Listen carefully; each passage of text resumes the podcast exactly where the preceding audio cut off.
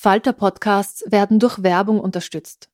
Das hilft bei der Finanzierung unseres journalistischen Angebots.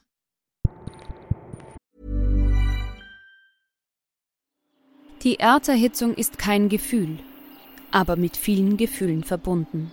Sorgen etwa oder Angst. Eine Veranstaltung gegen diese Ohnmacht ist Tipping Time, eine Klimakonferenz der Zivilgesellschaft. Von 9.5. bis 11.5. findet Tipping Time in Kooperation von Globe Art, Solektiv und Tangente St. Pölten statt und lädt ein zu Diskurs, Diskussionen und Workshops mit namhaften Vortragenden wie Nikolai Schulz und Friederike Otto. Weitere Informationen finden Sie auf www.tangentesanktpölten.at. If you're struggling to lose weight, you've probably heard about weight loss medications like Wigovi or Zepbound, and you might be wondering if they're right for you. Meet PlushCare, a leading telehealth provider with doctors who are there for you day and night to partner with you in your weight loss journey. If you qualify, they can safely prescribe you medication from the comfort of your own home. To get started, visit plushcare.com slash weight loss. That's plushcare.com slash weight loss. plushcare.com slash weight loss.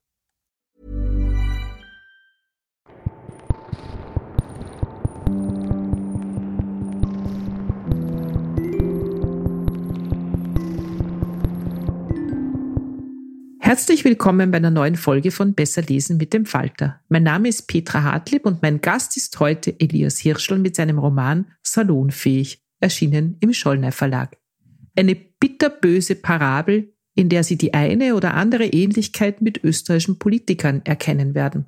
Und nur damit Sie nicht verwirrt sind, als wir dieses Gespräch geführt haben, war Sebastian Kurz noch Kanzler. Gleich danach war er kein Kanzler mehr, aber Clubobmann der ÖVP. Nun ist er nur noch Vater und wir haben eine neue Regierung. Ich wünsche Ihnen viel Spaß mit dem Gespräch. Ja, lieber Elias, dein neues Buch heißt Salonfähig. Erzählst du uns mal ganz kurz, wie es zu diesem Titel überhaupt kam?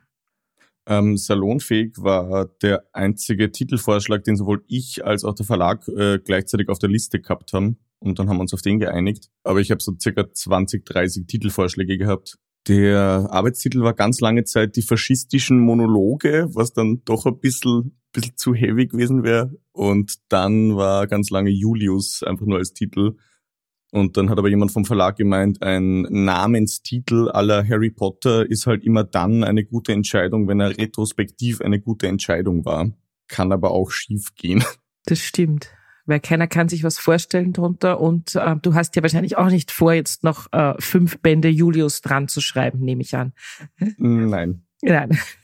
Ich habe so ein bisschen nachgedacht, wie ich das Buch gelesen habe. Man darf ja auch nicht vergessen, dass du relativ jung bist. Also du bist Jahrgang 94 äh, und du beschreibst ja quasi hier in deinem Buch eine Politikerinnengeneration, mit der du eigentlich aufgewachsen bist. Ja, also das erste Mal, als du wählen durftest, ich habe mir das ausgerechnet, war das Jahr 2013.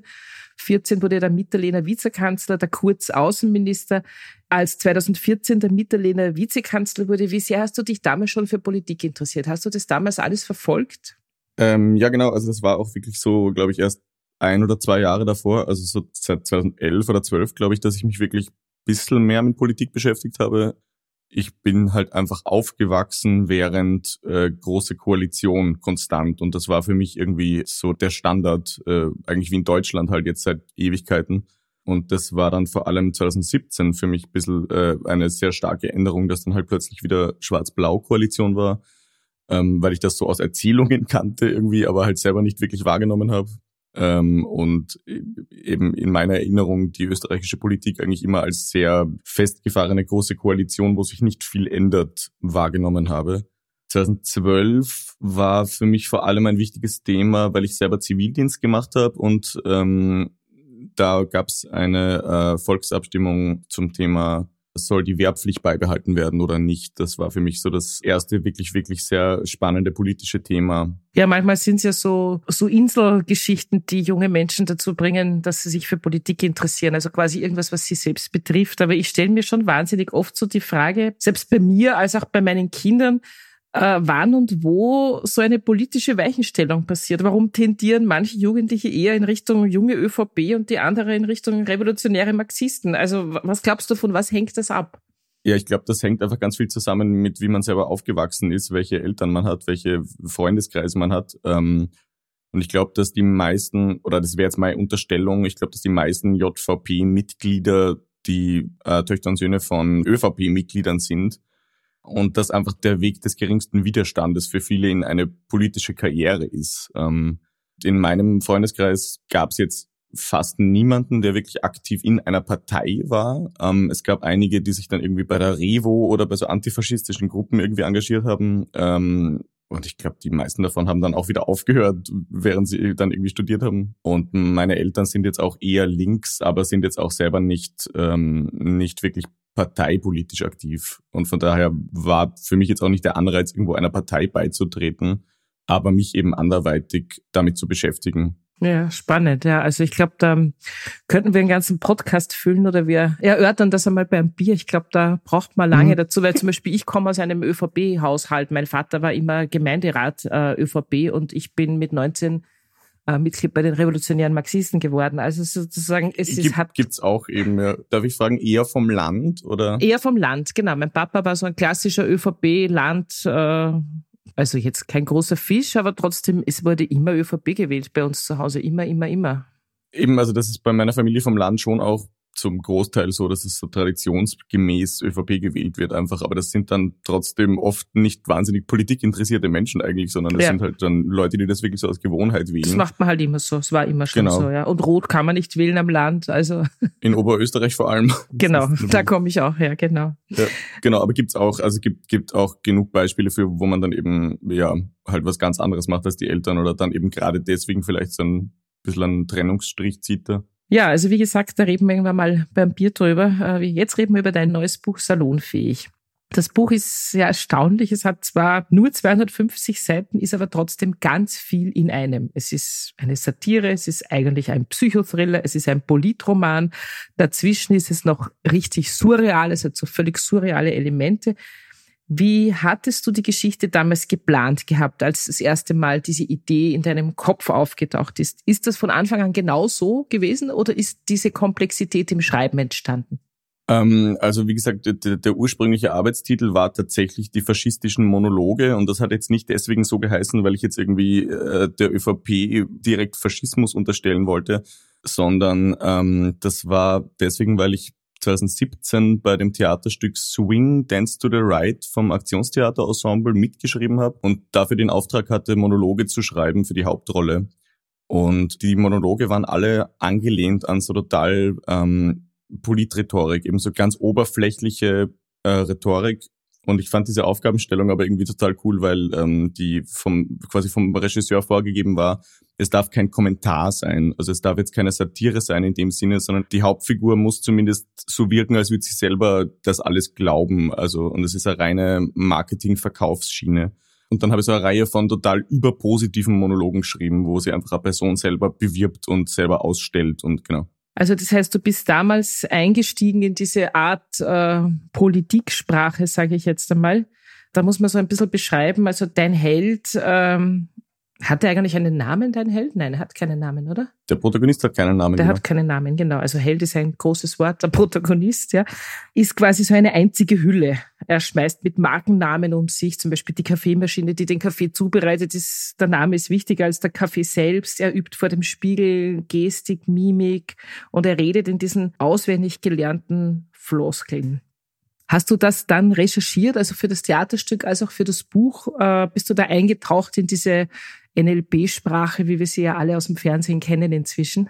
Genau, also ich habe es hauptsächlich eben über ähm, politische Interviews, also so Zeit im Bild-Interviews, ganz viele ähm, recherchiert und dann aber auch wirklich so ganz viele Online-Foren zum Thema eben NLP, neurolinguistisches Programmieren da hat ja der Falter damals sogar eine Story gemacht über, ähm, glaube ich, äh, quasi die Politrhetorik bei Norbert Hofer vom Wahlkampf 2016 eigentlich noch. Und eben auch eigentlich relativ viel so Norbert Hofers Politrhetorik recherchiert, was eben auch so bis hier reingeflossen ist in die Figur von Julius Wager, weil ähm, mir der Hofer eigentlich fast mehr mit Rhetorik aufgefallen ist als, als Sebastian Kurz.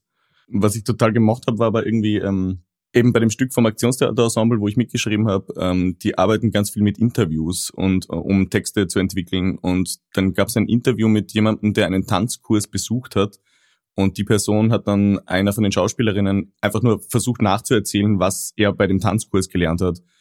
Und ich fand das so lustig, das zu lesen, weil du absolut keine Vorstellung davon hast, was das heißt. Und dann beschreibt er irgendwie so, ja, und dann machst du da so einen Schritt und dann machst du den irgendwas, irgendwas Schritt. Und ähm, ich habe absolut keine visuelle Vorstellung davon gehabt, wie das jetzt ausschaut, was das für, für Schritte sind. Und habe diese Sprache aber so geliebt, so dass du quasi mit ganz vielen Worten was sagst und gleichzeitig kannst du überhaupt nichts drunter vorstellen.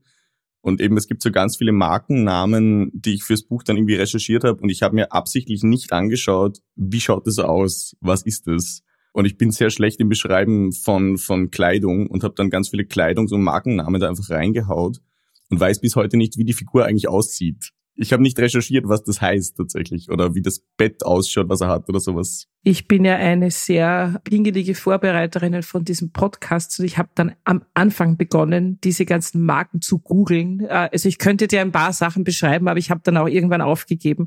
Erstens sind mir zu mühsam geworden und zweitens sind es wirklich ziemlich hässliche Dinge.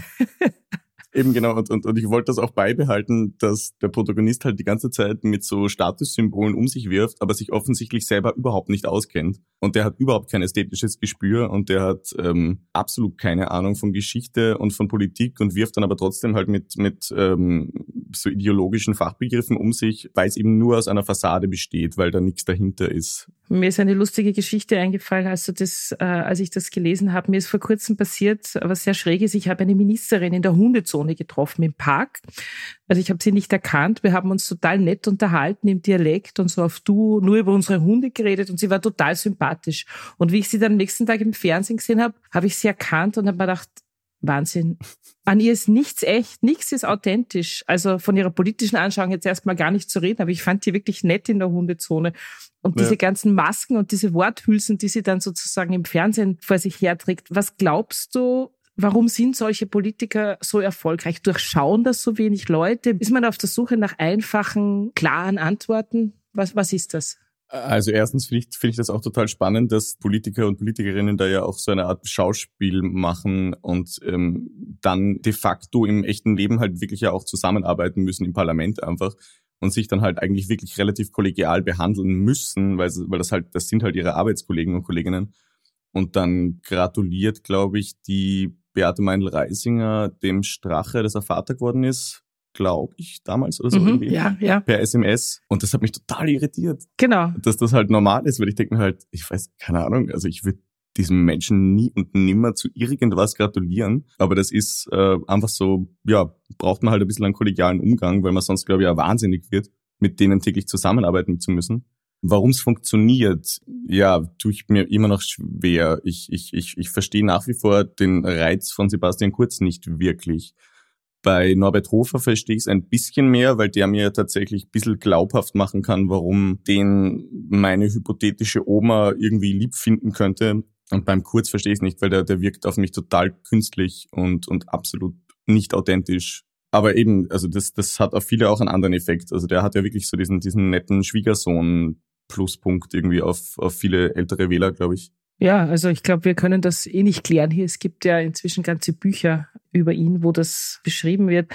Es ist überhaupt lustig. Es gibt momentan drei Bücher, die aufgrund der Untersuchungen ziemliche Bestseller geworden sind, obwohl sie nicht einmal ganz neu sind. Das eine ist eben der Mitterleiner Haltung, das Peter Pilz Buch über den Kurz und deines. Das heißt, die neuesten Entwicklungen sind durchaus gut für dich als Autor und gut für den Verlag natürlich. Ähm, Gab es da auch ein bisschen Sorge, dass die Realität euch dann überholt oder dass irgendwas klagbar wäre?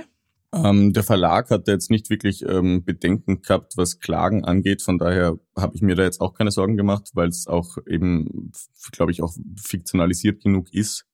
Beziehungsweise ich habe gedacht, dass die ÖVP sich das halt auch marketingmäßig nicht mehr leisten kann, sowas zu machen. Und dann wurde er plötzlich gegen den Peter Pilz ermittelt wieder und dann ja, habe ich das äh, auch wieder zurückgenommen. Aber ja, wenn überhaupt, dann gibt es dem Buch ja mehr Boost eigentlich. Wir haben schon gehofft, dass kein Rücktritt ist, bevor das Buch rauskommt. ich, ich bin auch gefragt worden vor kurzem oder eben mehrmals gefragt worden, quasi so, ist das nicht total berechnend, dann irgendwie ein Buch über so ein Aufregerthema zu schreiben? Und ich glaube, was die Leute nicht, nicht wissen, ist, dass Romane elendig lang brauchen, bis sie fertig sind. Und ich habe das Ding halt 2018 hauptsächlich geschrieben. Und damals war eher die Frage, ist das Thema noch aktuell in zwei, drei Jahren? Ja, jetzt stürzen sich alle auf das Buch, weil es quasi so ein bisschen als Schlüsselroman über Sebastian Kurz gelesen wird. Es ist aber ganz interessant, es ist ein Schlüsselroman, wo die Figur die alle meinen, besser damit zu verstehen, ist gar nicht die Hauptperson in deinem Buch eigentlich. Es ist ein Roman, den du wie durch einen Spiegel geschrieben hast. Über das haben wir jetzt überhaupt noch nicht geredet. Also die Hauptperson ist Sebastian Kurz, aber ist auch nicht Sebastian Kurz. Wer ist die wirkliche Hauptperson in deinem Buch? Also es gibt eben eine Figur in dem Buch, die heißt Julius Varga. Die ist halt angelehnt an eben auch Sebastian Kurz. Allerdings halte ich eben Sebastian Kurz nicht für so einen guten Rhetoriker wie den fiktionalen Julius Wager, weil der kommt im Buch wirklich nur so am Rande als gottesähnliche, idealisierte Person vor. Und der eigentliche Protagonist von dem Buch ähm, ist eben namenlos und ist ein eher unwichtiger Typ in der Jugendvorfeldorganisation, die Junge Mitte heißt und eifert eben Julius Wager nach ohne Ende und will genauso werden wie der und redet dann irgendwann genauso wie er, zieht sich ganz genauso an wie er, richtet seine Wohnung genauso ein wie er. Und es ist eher die Geschichte von diesem absolut oberflächlichen Nacheifern und der Versuch eben eine Hauptperson zu basteln, die wirklich nur aus Politrhetorik und aus Ratgebersprüchen besteht und in der eigentlich absolut kein Innenleben ist. Und war das für dich von Anfang an klar, dass du diese Erzählperspektive nimmst? Also das ist ja doch sehr ungewöhnlich. Ähm, also das ist ein Roman, man muss sich das vorstellen wie durch einen Spiegel. Du kriegst eine sehr wichtige Person über jemanden anderen erzählt und die ist die Hauptperson.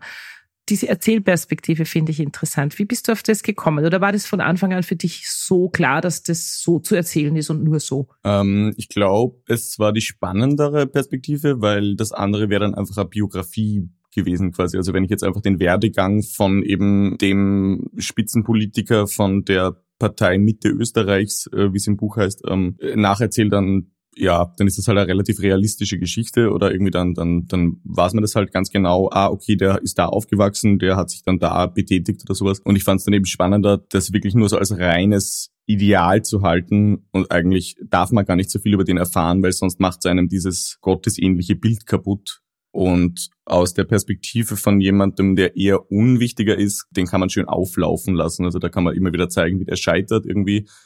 Und vor allem verliert man dadurch nicht sofort jegliche Identifikationsmöglichkeiten mit dem Protagonisten, weil man ihm zumindest eben beim Scheitern zuschauen kann. Weil so unsympathisch und so furchtbar dieser Mensch ist, ist zum Beispiel eine extrem manipulative Person, auch in seinen Beziehungen, aber es klappt eben nicht. Und das ist das Einzige, wo man, glaube ich, als Leser oder Leserin noch ein bisschen bei der Figur bleibt. Du hast das ja schon angedeutet, du hast dir ja ganz bewusst eine konservative Partei der Mitte ausgesucht. Also keine Rechtsaußenpartei, mhm. die ja auch spannend gewesen wäre, wo dann in einem Bungalow auf einer Insel alles explodiert, mehr oder weniger. Warum interessiert dich die politische Mitte in dem Fall aber mehr als jetzt ganz rechts außen oder von mir aus auch ganz links außen? Warum die ÖVP oder warum die Mitte Österreichs? Ähm, also an sich interessieren mich eh alle politischen Spektren, aber für das Buch habe ich dann erstens natürlich halt durch die durch die ÖVP-Regierung da irgendwie spannend gefunden, ähm, 2017 eben durch durch dieses ganze ja fast schon einfach diesen Personenkult um Sebastian Kurz herum und ähm, das war für mich irgendwie ein bisschen so undurchschaubarer als jetzt die FPÖ, weil bei der FPÖ habe ich nicht das Gefühl, dass da so viel Geheimnis dahinter ist, sondern das ist halt irgendwie, also nicht Bierzeltpolitik und gegen Ausländer hetzen und, und das lässt sich halt relativ einfach nachvollziehen, was die machen. Und bei der ÖVP war nicht so ganz klar, was die machen. Und vor allem ist das eine Partei, die sich wirklich total eben als Mitte positioniert, also die nie zugeben würde, dass sie rechts sind eigentlich. Und ähm, da hast du hast eben schon, schon spannendere Rhetorik irgendwie, weil du die ganze Zeit verschleiern musst, dass du eigentlich total der FPÖ gerade die, die Politik klaust mich haben aber eben vor allem so diese Jungkonservativen interessiert. Also wer, wer betätigt sich in der JVP? Also so wer, wer, wer ist Mitte 20 und ist der Meinung, Konservatismus, das ist das Geilste, was es gibt. Und es gibt ähm, den JVP-Podcast, was wirklich einer der dystopischsten äh, Medienkanäle ist, den ich kenne den, den ganz viel gehört. Du Armer. Nein, es ist extrem lustig. Eben weil ich jetzt eben, wie gesagt, nicht selber aus, aus so einem JVP-Feld komme oder irgendwas. Aber weil ich tatsächlich, glaube ich, zwei oder dreimal dann immer wieder Leute beim Fortgehen oder irgendwas getroffen habe und einfach irgendwelche Bekannte von Freunden und Freundinnen von mir waren, die dann so im Gespräch ist dann rausgekommen, ah ja, die sind eigentlich, also die sind bei der JVP oder die, oder die sind, interessieren sich für die ÖVP oder verstehen zumindest deren Ansichten. Und ja, habe ich gefragt, warum. Es gibt in deinem Buch auch sehr viele Anspielungen an reale Dinge oder viele auch, bei denen man sich natürlich vorstellen kann, sie wären real. Du hast da einiges aus der Vergangenheit ausgegraben, das man schon längst wieder vergessen hat. Äh, also so kleine Skandelchen, die es mal immer wieder mal im Umfeld der jungen ÖVP oder der ÖVP gab. Äh, hast du dich an das alles erinnert oder hast du seit damals ein kleines Tagebuch geführt, wo du dich an ich sage nur das Punktesystem für den Sex mit den Funktionären ähm, und so weiter. Also wie bist du auf das gekommen? Das ist eine unglaubliche Recherchearbeit oder hast du so ein gutes Gedächtnis? Also spezifisch das mit dem Sechs-Punkte-System habe ich mir schon einfach gemerkt damals. Ich glaube, da war ich 15 oder 16, wie das, wie das quasi so ein bisschen aufgeflogen ist. Und ich habe äh, dann 2018 einmal halt eben dieses, diesen Kapitelentwurf geschrieben irgendwie und habe den dann bei der Lesebühne, wir haben äh, Sin und Seifer heißt diese regelmäßige Lesebühne im Café Siebenstern und habe das da vorgelesen und dann war jemand im Publikum, die halt früher in der Schülerunion war, die aber absolut nichts mehr damit zu tun hat inzwischen und, und die dann gemeint hat, ähm, ja voll, also das, das, das war halt ganz genau so. Und das hat niemanden gewundert. Also das, das war nicht skandalwürdig quasi. Also das, das ist einfach so absolut Standard gewesen, dass das alle gewundert hat, warum das überhaupt eine Nachrichtenstory wert ist. Und umgekehrt bin ich dann wieder draufgekommen, in Deutschland kennt diese Geschichte natürlich niemand. Oder das ist halt, gerät so schnell wieder in Vergessenheit.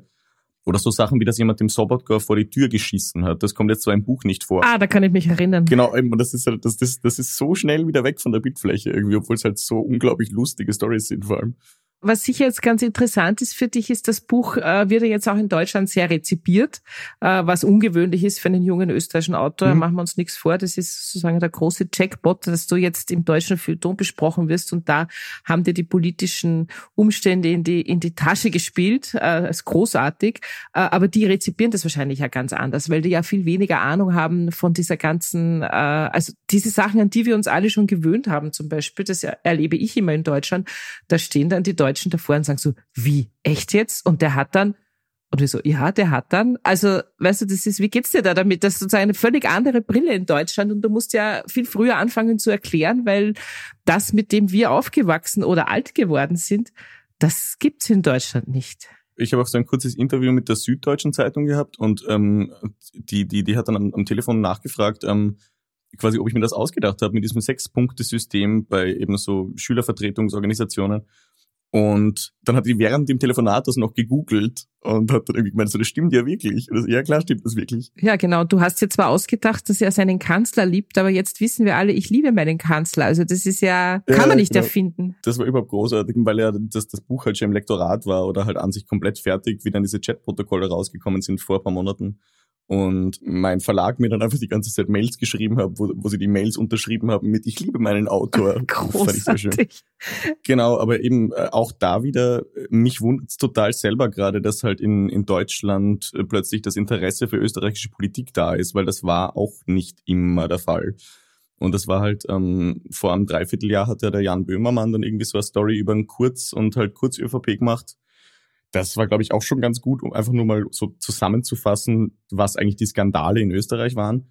Das war erstens super und zweitens waren es aber nicht wirklich neue Informationen für mich als Person, so, weil das ist halt einfach Alltag da. Genau, bei uns ist es Alltag. Und plötzlich sind dann so Nachrichten von deutschen Bekannten gekommen, so, hast du gewusst, wie arg das bei euch ist? Das, ja, sicher. ja, genau. Aber es, aber es, ist halt einfach nicht mehr, nicht mehr skandalwürdig. Genau. Irgendwie wir sind eigentlich fast schon am Ende, aber über einen Aspekt haben wir noch nicht geredet und das ist mir schon noch wichtig. Lass uns noch mal ein bisschen an den Text zurückkehren. Als Referenztitel für dein Buch, das macht, glaube ich, auch sogar der Verlag, wird auch immer American Psycho von Boyd Easton Ellis genannt. Ähm, Austrian Psycho wird es ein bisschen genannt. Und es gibt in diesem Roman sehr surreale und auch sehr mh, hm, gewalttätige Passagen, sage ich jetzt einmal. Ja. Schiebt man dir da was in die Schuhe oder was bedeutet dieser Roman für dich? Ich meine, du weißt doch nicht mal auf der Welt, dass dieses Buch erschienen ist. Also ich glaube, die Analogie habe ich eh selber ins Feld geführt, weil ähm, ich den Roman auch sehr viel gelesen habe, ähm, dann auch nochmal zu Recherchezwecken eigentlich gelesen habe, weil Brad Easton Ellis in dem Buch eine extrem ähnliche Sprache verwendet, wie ich sie für den Roman gebraucht habe, weil er auch so eine total oberflächliche Welt beschreibt, bei ihm eben halt an der Wall Street bei ihm ist es dann halt wirklich so offen aggressiv und offen gewalttätig und das war mir, das war mir ein bisschen zu fad. Aber was Brad Easton Ellis eben auch total schön macht in dem Buch ist, er hat eine totale unglaubliche Aggression in den Kapiteln, wo eigentlich nichts Gewalttätiges passiert. Also da hat er irgendwie dann ein Kapitel, das genau, das habe ich echt nochmal nachgeschaut. Ein Kapitel, das 40 Seiten lang einfach nur pseudomusiktheoretisch irgendwas über Genesis und über die und über die Solokarriere von Phil Collins redet. Und dieses Kapitel regt mich so unglaublich viel mehr auf als die tatsächlichen Gewaltkapiteln, weil, weil da die ganze Zeit so was Orges mitschwingt und gleichzeitig geht's aber um nix. Das habe ich irgendwie tatsächlich relativ inspirierend gefunden für die Sprache, die ich im Buch gebraucht habe. Ja, ich habe mir dann gedacht, du hast quasi die Haltung des Protagonisten von der Wall Street auf die Politbühne gehoben. Also ist die Politik heute das, was sozusagen damals in den 80er Jahren, 90er Jahren der Spekulationsmarkt war? Dieses schnelle Geld, Einfluss, Drogen, immer auf der Überholspur des Lebens, ohne Rücksicht auf Verluste meine Karriere vorantreiben. Kann man das so ein bisschen umlegen? Genau, eben, also ich würde das auch so als, als äh, quasi Ver Verwirtschaftung der Politik oder so, also dass das einfach so als Karriereleiter wahrgenommen wird für, ähm, für viele Leute. Und ja, eh, wie man dann jetzt halt in den Thomas Schmid Nachrichten gesehen hat, läuft auch nicht wirklich anders, als dass die sich halt die ganze Zeit gegenseitig irgendwas zuschustern dass sie da wirklich einfach da offenbar im Motto am Fluss am Schwedenplatz sitzen und da irgendwelche Deals aushandeln und ähm, das kommt mir sehr ähnlich vor. Und natürlich ist die Assoziation jetzt da, weil der Kurz einfach tatsächlich relativ Jason Bateman-artige Frisur hat. ähm, naja.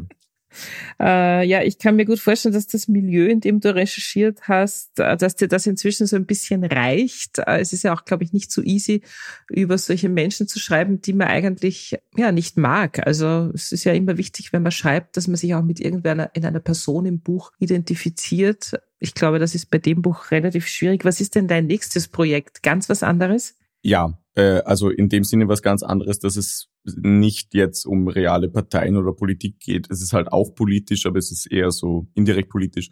Also ich weiß eh nie, ob das dann tatsächlich das Buch ist, was dann rauskommt in zwei Jahren. Aber zumindest an was ich jetzt gerade arbeite, ist Internetjobs. Also irgendwie sinnlose Berufe im Internet. Äh, es gibt das Konzept von Content Farms, was halt einfach so riesige Internetfirmen sind, die sich auf das äh, Produzieren von Internet-Content spezialisieren mit ähm, ganz furchtbaren YouTube-Videos und diesen äh, Listenartikeln und das ist quasi, die Story ist angesiedelt in so einem riesigen Großraumbüro in einem ehemaligen Industrieviertel von irgendeiner Großstadt ähm, und Protagonistin ist bisher eine gescheiterte Künstlerin, die jetzt dort arbeitet. Also auch durchaus realistisch. Auch relativ realistisch. Ein mhm. bisschen zukunftsdystopisch okay. angehaucht, aber schauen wir, was genau daraus wird, genau. Hm. Ja, freue ich mich drauf. Das ist eine sympathischere Figur auf jeden Fall. Es ist ja. eine Figur, mit der ich selber wieder mehr mitfühlen kann. Okay, okay.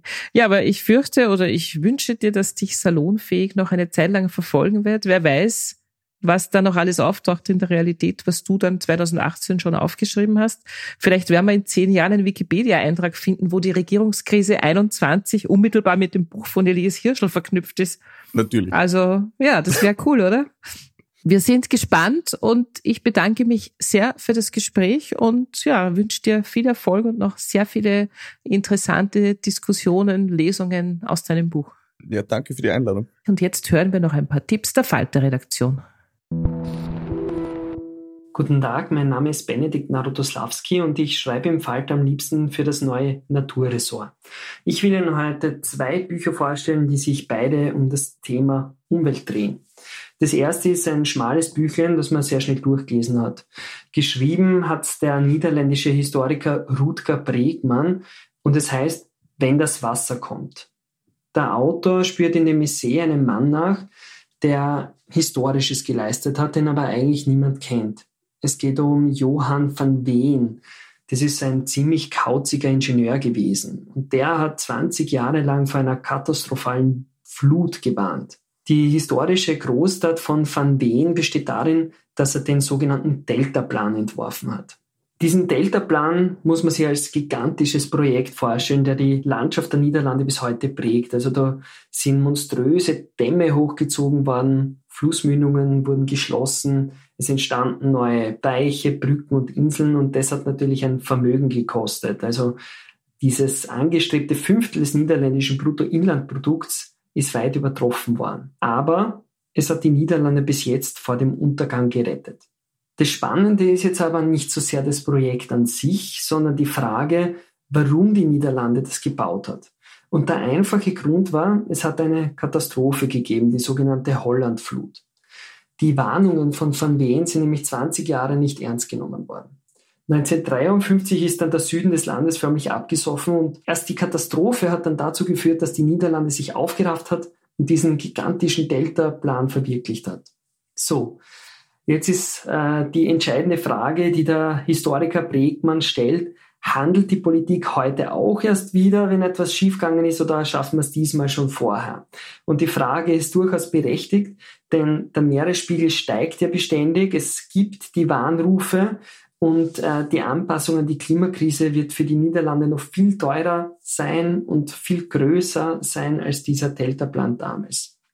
So viel zum Buch Wenn das Wasser kommt von Rutger Bregmann. Das ist im Rowold Verlag erschienen. So, nun zum zweiten Buch, das ich Ihnen gerne vorstellen will. Das heißt Einfach war gestern. Und geschrieben hat es ebenfalls ein Historiker, nämlich Frank Ükötter.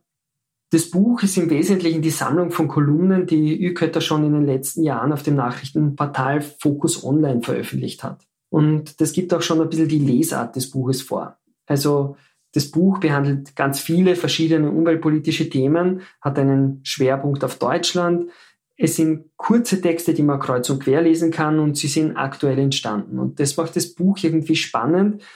Das hat also ein Historiker tagesaktuelle umweltpolitische Themen aufgeschrieben, die nach ein paar Jahren ja selbst wieder zur Umweltgeschichte geworden sind. Und einige dieser Geschichten reichen natürlich bis in die Gegenwart hinein. Äh, zum Beispiel Ükötters Analyse, warum die Deutsche Kohlekommission fundamental gescheitert ist. Ükötter wirft in seinem Buch auch sehr interessante Fragen auf, die zeitlos sind. Etwa, warum uns große Ölkatastrophen wie die Explosion von Deepwater Horizon oder dem Tankerunfall der Exxon Valdez so stark bewegen, aber wir uns gleichzeitig fast gar keine Gedanken über die alltäglichen Ölverluste machen. Ich habe im Buch von Ökötter gelernt, dass Tankerunfälle nur für weniger als fünf Prozent der globalen Ölverschmutzung verantwortlich sind. Und der Rest entsteht durch diese alltäglichen Ölunfälle, weil das einfach zum dreckigen Ölgeschäft einfach dazugehört. Das bleibt aber eigentlich komplett unterbeleuchtet. Ükötter macht es im Buch nicht gemütlich. Er beleuchtet auch äh, populäre umweltpolitische Maßnahmen sehr kritisch, etwa das Verbot ums Plastiksackerl. Die sind im globalen Süden zwar tatsächlich ein riesiges Problem, aber bei uns schon viel weniger. Im Gegenteil, die Baumwolltaschen, die wir äh, gerne tragen und die uns sympathischer sind, da bedenkt man zum Beispiel nicht, dass die hergestellt wurden unter einem massiven Pestizideinsatz, weil ja die Baumwollplantagen auch gespritzt werden. Und sie sind deshalb sehr aufwendig hergestellt. Der ÜKÖtter stellt dann die Rechnung auf, dass man diese Baumwolltaschen hundertmal benutzen muss, um den Klimaeffekt von Plastiksackeln zu egalisieren. Und wenn man ein Sackerl kauft, ist es also besser, man nimmt das aus Plastik und verwendet das so oft es geht. Frank Ükötter hat einen sehr differenzierten Blick und auch wenn er seine Texte wieder aufgewärmt hat, kann man aus dem Buch sehr viel rausziehen. Frank Ükötters Buch Einfach war gestern ist im Ökom Verlag erschienen. Ja, vielen Dank für die Tipps. Jetzt liest uns Elias Hirschl einen kurzen Auszug aus Salonfähig vor, erschienen im Schollner Verlag. Genau so bitte färben und schneiden, sage ich zu meinem Friseur. Ich komme gerade von meinem Rhetoriktraining. Wissen Sie, meine Rhetoriktrainerin sagt, ich wirke nicht authentisch genug, sage ich zu meinem Friseur und hoffe, dass er nicht merkt, wie sehr ich drauf bin. Nicht authentisch genug. Können Sie sich das vorstellen, frage ich meinen Friseur. Ich und nicht authentisch. Sie sagt, meine Bewegungen seien hölzern und man merke, dass mir jede Handlung Kraft abverlange. Meine Rhetoriktrainerin sagt, meine Sprache wirke gekünstelt, ich wirke als Ganzes künstlich. Sie sagt, wenn meine Handlungen nicht natürlich wirken, laufe ich Gefahr, mit jeder falschen Bewegung jemanden zu irritieren. Ich wirke unsicher, ich wirke verwirrt, ich wirke abstoßend auf meine Umwelt. Hölzerne, gekünstelte Bewegungen schrecken die Menschen ab. Haben Sie das gewusst, sage ich zu meinem Friseur. Jeder Satz ist eine Krankheit, jedes Wort ist ein Symptom, jede ungeschliffene Handlung ist toxisch, jede unausgereifte Geste ist infektiös infektiös. Mein Friseur nickt und fragt, ob ich einen Espresso will und ich bejahe. Meine Rhetoriktrainerin sagt, ich muss authentischer wirken, sage ich zu meinem Friseur. Nicht zwingend authentischer sein, aber authentischer wirken. Ein Assistent bringt den Espresso. Ich nehme einen Schluck und sage, dass mich das alles wirklich zutiefst schockiere. Meine Mutter hat immer gesagt, ich könnte alles werden, was ich will. Ich könne sein, wer auch immer ich sein möchte. Ich müsse dabei nur immer ich selbst bleiben.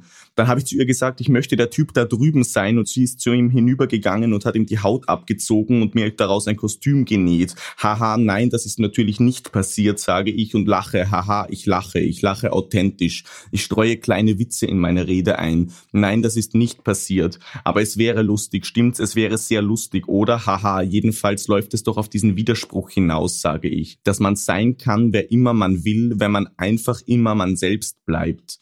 Stellen Sie sich das doch einfach mal vor. Wie soll man man selbst bleiben, wenn man versucht, derjenige zu sein, der man sein möchte? Deshalb achte ich penibel darauf, immer ich selbst zu sein, sage ich zu meinem Friseur. Der Friseur nickt verständnisvoll, er merkt bestimmt nicht, wie sehr ich noch drauf bin. Ich habe mich vor den Spiegel gestellt und meine Mimik trainiert. Ich habe mich beobachtet. Ich habe auf alle meine Eigenheiten und Ticks geachtet. Die Ticks habe ich schnell heraus gehabt, sage ich zum Friseur. Aber bis ich das Humpeln richtig beherrscht habe, hat es Wochen gedauert. Ich habe Kameras in meiner Wohnung installieren lassen, wie bei Skispringern, wissen Sie, wie bei Tennisspielern, die zeichnen jede meiner Bewegungen auf. Ich laufe schief, wissen Sie das? Ein Bein ist kürzer als das andere. Ich habe einen Stock als Gehhilfe, erkläre ich. Wissen Sie, wie schwer es ist, einen Gehstock mit silbernem Pferdekopfknauf aufzutreiben? Meine Beobachtungen halte ich in einem kleinen schwarzen Notizbuch fest, sage ich zum Friseur. Ich übe jede einzelne meiner Bewegungen, jede meiner Gesten und jede meiner unwillkürlichen Muskelzuckungen so lange, bis ich sie perfekt beherrsche. Und inzwischen kann ich das, sage ich. Meine Bewegungen sind flüssig, meine Abläufe sind geschmeidig, geölt, gewachst, gegelt, geföhnt. Deshalb bin ich zum Friseur gegangen, sage ich. Ich habe ihm ein Foto von mir hingehalten und gesagt, genau so bitte färben und schneiden. Denn da ich ja offenbar alle meine Gesten und Phrasen, alle meine Wörter und Techniken perfekt beherrsche, kann es nur meine Frisur sein, die noch nicht authentisch genug ist. Nicht authentisch genug. Können Sie sich das vorstellen? Ich und nicht authentisch. Ja, das war's wieder mit Besser lesen mit dem Falter für heute. Unser Gast war Elias Hirscher mit seinem neuen Buch Salonfähig, erschienen im Schollner Verlag. Wir hoffen, es hat Ihnen gefallen. Abonnieren und bewerten Sie uns bei Apple Podcasts, bei Spotify oder in der Podcast-App Ihrer Wahl. Alle Informationen zu den einzelnen Büchern bekommen Sie auch auf falter.at slash Buchpodcast oder in den Shownotes zu jeder Episode. Alle zwei Wochen gibt es eine neue Folge. Ich freue mich auf das nächste Mal.